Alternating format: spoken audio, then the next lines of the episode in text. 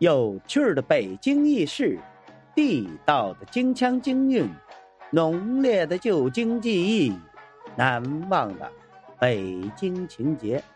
大家好，我是五环志哥，今儿咱们来聊聊，您知道京韵大鼓是怎么发展起来的吗？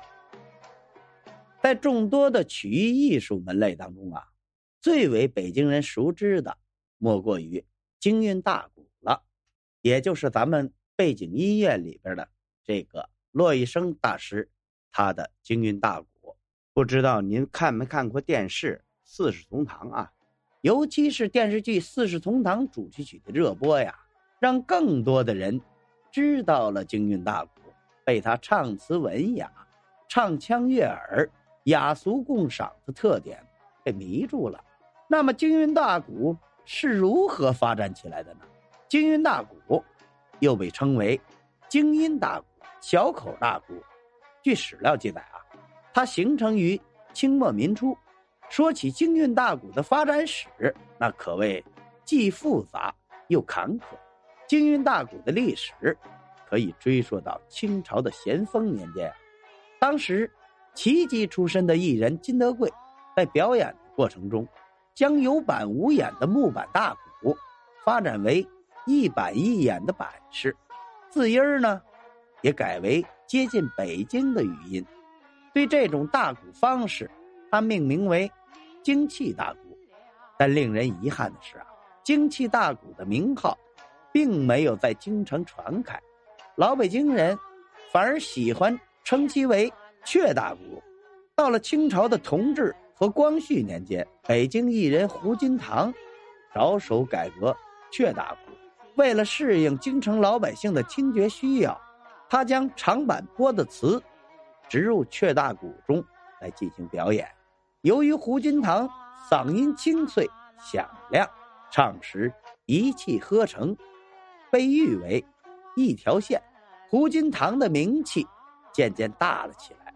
后来呀，在胡金堂的影响下，擅唱三国短段故事的霍明亮，也将一些子弟书词，如《单刀会》《战长沙》等融入到雀大鼓中表演，受到了京城老百姓的欢迎。雀大鼓的名气日盛之后啊，发展雀大鼓的重任又落到了自清末起被誉为鼓界大王的刘宝全刘宝全对雀大鼓进行了革新。首先呢，他将河间方言改为北京方言，吸收了京剧的发音吐字与部分唱腔。其次，他注重吸取各种戏曲杂曲的曲调，丰富了唱腔。再次，他借鉴京剧的表演形式，运用眼神、面部表情、抬手举足的刀枪架势。形成一套表演身段。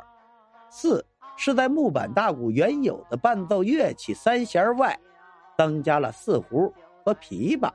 五是采用了大量的子弟书的曲本。在他的改革下啊，一直流传至今的京韵大鼓得以形成。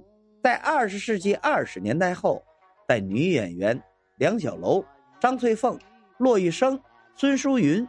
严秋霞、小兰云等人的精心演绎下，京韵大鼓的发展又步上了新台阶。在中华人民共和国成立后，京韵大鼓又得到了长足的发展，艺人成了人民的演员和艺术家。除演唱流传下来的传统曲目外，还新编了及创造了许多反映现实生活的新曲目。您比如《珠峰红旗》。韩英见娘、白妞说书等，同时还培养了一代又一代年轻演员。您比如赵学义、杨凤杰、刘春爱、钟玉杰等，他们的努力，促进了京韵大鼓的进一步发展壮大。好了，今儿咱们关于您知道京韵大鼓是怎么发展起来的吗？咱就聊到这儿。如果您喜欢这个节目，欢迎您订阅。转发、评论、赞助，您的支持就是我前进的动力。咱们下回再见。